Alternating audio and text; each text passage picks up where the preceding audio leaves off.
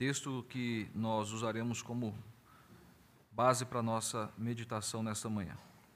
Filipenses, capítulo 4, os versos de número 6 e 7.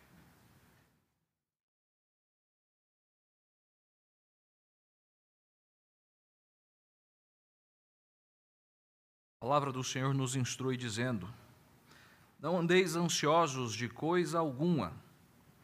Em tudo, porém, sejam conhecidas diante de Deus as vossas petições, pela oração e pela súplica, com ações de graças. E a paz de Deus, que excede todo o entendimento, guardará o vosso coração e a vossa mente em Cristo Jesus. Que o Senhor nos abençoe e que o teu Santo Espírito, o seu Santo Espírito nos conduza à compreensão das Escrituras. Meus irmãos, nós vivemos na era da informação. Isso é uma grande bênção, né? A todos os instantes nós temos aí a possibilidade de fazer pesquisas rapidamente com o celular na palma da nossa mão ou na tela do computador. O fato é que você e eu somos então colocados num contexto onde podemos ser munidos de informações, de dados, que nos ajudam nos mais variados é, atos que nós realizamos. Desde, por exemplo, a comprar uma ação bancária ou até mesmo ir a determinado lugar ali a, onde nós possamos realmente encontrar alguém. Ligamos o GPS e seguimos, a informação está ali onde está mais trânsito, ou qual o caminho mais rápido e coisas do tipo. Mas, ao mesmo tempo que isso é uma grande bênção para nós, esse é um problema. Rapidamente nós tomamos ciência acerca das questões que ocorrem no mundo, como, por exemplo, a guerra que tem, tem sido desenvolvida nos últimos dias e que causa uma, uma grande preocupação em todos. Somos expostos a uma série de circunstâncias que nada tem a ver com a nossa vida ou que de forma direta não vão trazer realmente mudanças significativas para nós. E esse tipo de informação causa preocupação, causa inquietude. Como se não bastasse, nós somos cercados pelas informações regionais do nosso país, do nosso estado, da nossa cidade, talvez do nosso condomínio ou vizinhança. Informações que rapidamente chegam para nós por meio das redes sociais e fazem com que nós realmente fiquemos inquietos. Como lidar com essa inquietude? Como lidar com esses eventos que muitas vezes trazem de fato para nós uma, uma posição ou uma condição de extrema ansiedade. Bom, nós já falamos um pouco sobre esse tema e este é o último sermão, a última mensagem que eu trato sobre essa temática. Mas nós já vimos em Mateus capítulo 6 que Jesus nos ensina que não devemos andar ansiosos. Ali, por pelo menos três vezes, ele vai dar esse comando. Primeiro, ele vai dizer: Não andeis ansiosos. Depois, ele vai repetir isso usando uma outra palavra, dizendo: Não vos inquieteis, por duas vezes. Então aprendemos que ali nós temos a palavra de Deus dizendo que a ansiedade é um pecado que deve ser controlado, que deve ser enfrentado, que deve ser abandonado. Nós lemos em 1 Pedro, capítulo 5, que nós lidamos com a ansiedade lançando todas as nossas preocupações nas mãos do Senhor. E agora nós lemos para esse texto e vemos o apóstolo Paulo falando um pouco mais sobre essa atitude referendada também por Pedro, que é a prática da oração. Observe que no versículo 6 ele começa simplesmente relembrando aquilo que foi o ensino do Senhor Jesus. Ou seja, o que Paulo está falando não é uma novidade, mas uma lembrança do próprio ensinamento do Mestre. Não andeis ansiosos de coisa alguma. Mas, assim como o próprio Senhor Jesus, Paulo não se contenta simplesmente em dizer, não faça isso, ou não andeis ansiosos. Ele vai, como mestre, mostrar como nós podemos lidar com as nossas preocupações.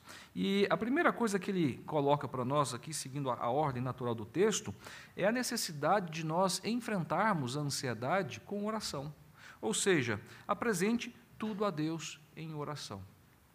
Normalmente, o que a palavra do Senhor nos ensina é via de regra, de que nós devemos substituir um comportamento equivocado por um comportamento certo, algo que é pecaminoso por algo que é santo. E é exatamente isso que Paulo está propondo aqui, à luz do ensinamento de Jesus. Que nós deixemos de lado as nossas preocupações e, no lugar desse mau comportamento, nós então Passemos a orar e a orar mais.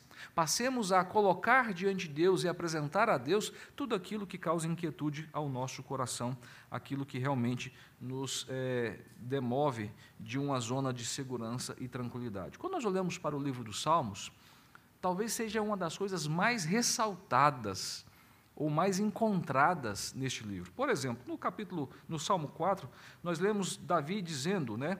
Responde-me quando clamo a Deus da minha justiça. Na angústia me tens aliviado. Tem misericórdia de mim e ouve a minha oração. O que que Davi está fazendo aqui e o que que ele faz em vários outros salmos, como outros servos do Senhor também fazem? É buscar ao o Senhor em meio às suas angústias. E perceba que nesse versículo é exatamente isso que ele faz, recordando do que Deus já tem feito na vida dele. O Senhor me tem aliviado as aflições, a angústia. E é exatamente nessa perspectiva que o apóstolo Paulo está, então, a nos exortar nesse texto. E o propósito de Paulo aqui, e é bom que nós observemos essa questão, porque ele vai dizer: sejam conhecidas diante de Deus né, as, as vossas petições. A, a ideia não é de que com a oração você e eu vamos informar Deus. Não, nosso Deus é o Senhor soberano, onisciente, conhece todas as coisas. O que Paulo está dizendo é que devemos nos aproximar diante do Senhor numa perspectiva de expressar as nossas necessidades, e não somente isso, mas de uma postura em que nós expressamos a nossa total dependência e confiança no Senhor que responde às orações. Uma postura em que nós entregamos, quando, como o próprio Pedro, o apóstolo Pedro diz, né, entregamos a Deus, lançamos sobre Deus a nossa ansiedade, olhando para o Senhor como aquele que de fato pode nos ajudar e pode nos socorrer em meio às nossas angústias, numa atitude em que nós realmente devemos buscar as bênçãos de Deus. E é muito interessante porque em toda a Escritura é isso que nós vemos. O nosso Deus é o Deus das dádivas, das bênçãos, e é o Deus que requer que nós as busquemos. É verdade que você e eu, rotineiramente, somos surpreendidos com bênçãos de Deus, das quais nós jamais pensamos e muito menos clamamos a Ele por isso. Mas o que o Senhor requer é que nós, como seu povo, então nos lancemos em oração a Ele para buscar essas bênçãos. E não é diferente com a tratativa das nossas ansiedades, das nossas preocupações. Nós precisamos aprender, meus irmãos, a dizer tudo o que se passa em nossa vida, tudo aquilo que nos perturba ao Senhor. Não deixar nada de fora. Você já deve ter observado né, na sua vida ou na vida de outros como nós temos a facilidade, diante das preocupações, de gastar é, muito tempo conversando ou compartilhando dessas dificuldades com outras pessoas. E convenhamos, né? Em alguns momentos a gente não fala em outra coisa senão das preocupações. Quando a gente se aproxima, as pessoas já até sabem do que a gente vai falar e o que vai ser dito. No entanto, nós não gastamos tanto tempo com Deus em oração para tratar daquilo que preocupa e causa anseio no nosso coração. Então, a primeira questão que nós vemos aqui é Paulo nos ensinando acerca da necessidade de nós apresentarmos tudo em oração. Mas Paulo vai além, e ele vai dizer que não é simplesmente apresentar a oração e a súplica ao Senhor. Ele vai dizer que essas orações devem vir acompanhadas de ações de graças, ou seja, nós devemos reagir aos problemas da nossa vida com gratidão, Parece até uma coisa contraditória, mas é isso que Paulo está dizendo. Reage aos problemas da vida, aos anseios, às preocupações, com ações de graças. E desenvolver uma atitude de gratidão, reconhecendo que é das mãos de Deus que vem toda boa dádiva, meus irmãos, é um exercício de fé que nos conduzirá realmente à maturidade. E mais do que isso, nos conduzirá a desfrutar da percepção do cuidado de Deus. Quando nós olhamos para o livro dos Salmos, mais uma vez, o que nós vamos encontrar é exatamente essa situação sendo é, é, é, presente constantemente na vida dos salmistas. Quando nós olhamos para o próprio Salmo de número 4, nós vamos observar Davi ah, dizendo que clamava porque o Senhor estava o aliviando nas suas angústias. Veja como ele já percebe e, ao mesmo tempo, nessa afirmação, expressa gratidão a Deus, expressa o reconhecimento de Deus como seu provedor e como aquele que já tem feito, que já tem atuado em sua vida. E é isso que Paulo tem em mente. Orações que façam com que realmente a nossa mente e o nosso coração foquem na obra realizada por Deus no nosso viver. Quando nós temos a prática e a devoção de ações de graças, nós estamos simplesmente nos lembrando e fazendo com que a nossa mente e o nosso coração se aquete nos atos maravilhosos que o Senhor realiza em nosso favor. Nós podemos pensar em algumas coisas, como, por exemplo, as promessas de Deus de que Ele jamais nos deixará. Quando nós olhamos para a história de Josué, por exemplo, Deus prometeu, quando ele estava assumindo a liderança de Israel, de que nunca o deixaria. E essa é uma promessa recorrente de Deus aos seus servos, não foi somente a Josué. Quando nós olhamos o Salmo 23, muito conhecido, uma das expressões máximas da fé do salmista é que, ainda que ele atravessasse o vale da sombra da morte, ele não teria medo. E por quê? Pelo simples fato de desfrutar da presença de Deus. Quando nós olhamos para a grande comissão que Jesus deu aos seus discípulos, qual foi a promessa que ele deu àqueles servos? E que se estende a nós? Eis que estou convosco todos os dias até a consumação dos séculos. Quando nós olhamos para Hebreus capítulo 3, 13, citando Deuteronômio e alguns outros textos do, do Antigo Testamento, o, o, o autor da carta vai lembrar da promessa de Deus de que nunca te deixarei, jamais te desampararei. Essa é a promessa que vale para mim e para você. Veja, apesar dos problemas e das dificuldades, nós temos já a bênção da presença e do cuidado de Deus certos em nossa vida.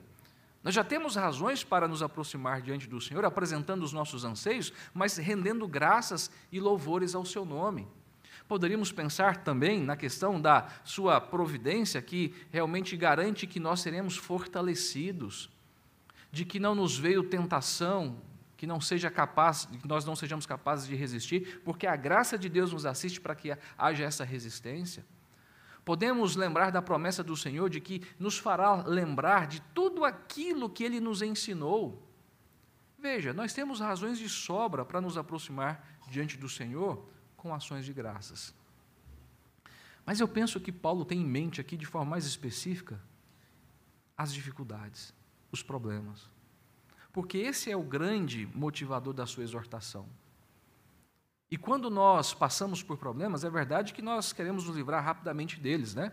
Mas até os problemas são mecanismos usados, são instrumentos usados por Deus para fazer com que nós sejamos amadurecidos e conduzidos a, ao cumprimento do seu propósito. Então, como nós vamos lidar com as nossas preocupações? Nós vamos orar. Mas nós não vamos simplesmente apresentar os nossos problemas, nós vamos apresentar as nossas ações de graças ao Senhor. E Paulo fala algo ainda além dessas questões, ele fala ainda sobre um outro, uma outra postura que nós devemos ter. O versículo 7 fala de confiança, confiança na promessa da paz de Deus. E a paz de Deus, que excede todo o entendimento, guardará o vosso coração e a vossa mente em Cristo Jesus. O que Paulo está dizendo é que quando nós seguimos a receita, quando nós seguimos os passos, a instrução que Deus nos dá na tratativa dos nossos problemas, podemos confiar na esperança da paz divina que será derramada em nosso coração e em nossa mente. Uma paz que foge à nossa racionalidade, uma paz que permite com que nós tenhamos tranquilidade, apesar do caos estabelecido em nossa vida ou ao nosso redor. E lembre-se que o apóstolo Paulo vivenciou isso na pele. Em meio às suas lutas, em meio às suas perseguições, ele podia desfrutar da paz de Deus. Se você observar as 13 cartas que ele escreve, praticamente em todas, ele começa e encerra falando de graça e de paz. Algo que era experimentado na sua vida. E era algo pelo qual ele orava e desejava que também fosse experimentado pelos seus irmãos que, a, a quem estava se destinando. É, a paz que excede todo entendimento, meus queridos, é uma dádiva que vem do Senhor, que nos é garantida por meio de nosso Senhor e Salvador Jesus Cristo. Quando nós olhamos para João, capítulo 14, no verso 17, é um texto muito conhecido, o Senhor vai dizer aos seus discípulos: Deixo-vos a paz, a minha paz vos dou, não vou lá dou como o mundo a dá. A promessa do Senhor e a garantia que nós temos é que o próprio Mestre, o Senhor Jesus, nos garante isso, de que Ele estava deixando a sua paz para nós. Quando nós olhamos para a, a, a, carta de Paulo escrevendo aos Tessalonicenses, no capítulo 3, ele vai dizer na sua segunda carta: Ora, o Senhor da paz, ele mesmo vos dê continuamente a paz em todas as circunstâncias. O que significa isso? Significa que Paulo tinha a percepção daquilo que é o grande ensinamento das Escrituras, de que o nosso Deus, o Deus da paz, é aquele que nos concede, nos permite passar até mesmo pela mais terrível aflição com paz. Pense, por exemplo, Daniel, quando foi lançado na cova dos leões. Pense nos amigos de Daniel quando foram lançados na fornalha ardente. Aqueles homens experimentaram daquilo que de fato a Escritura nos ensina, da paz de Deus, o nosso Senhor. E quando nós não confiamos na soberania de Deus, quando nós não descansamos no cuidado de Deus, meus irmãos, nós passamos a carecer da sua paz e podemos ter a certeza de que nós viveremos no mundo caótico. A nossa vida será atormentada, o nosso coração será atormentado pelo caos. Mas o contrário é verdadeiro.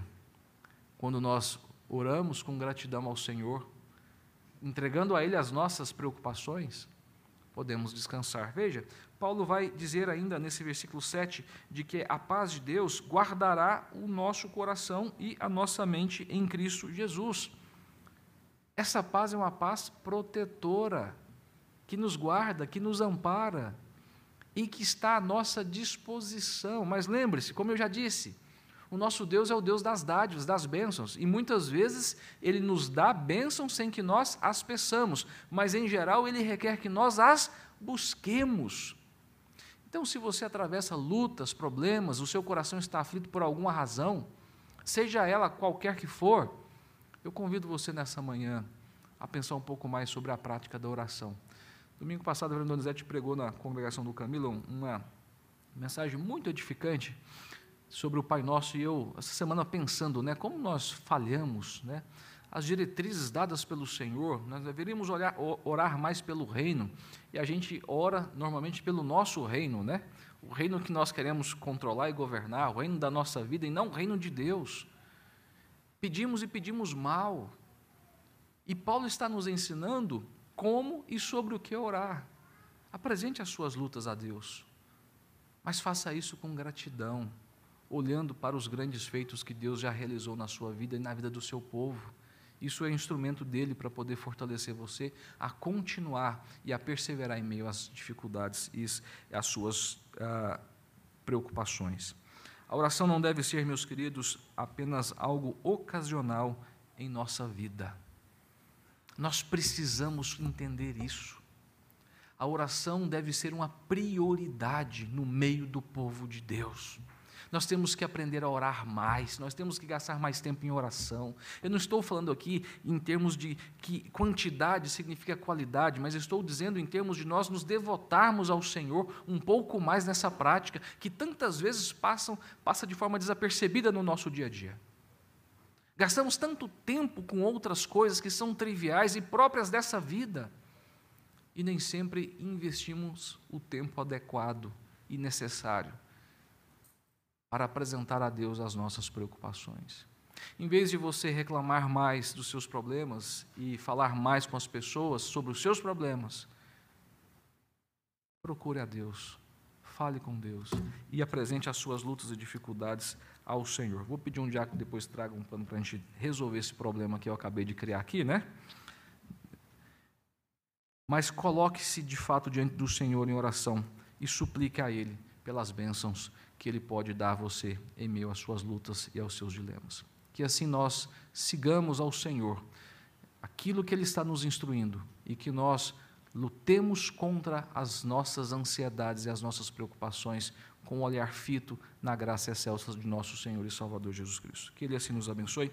Nós vamos, é, nesse instante, passar a celebração da ceia. Eu convido o nosso pastor, Reverendo Donizete, então, que, que nos conduza neste momento tão importante para nós como igreja.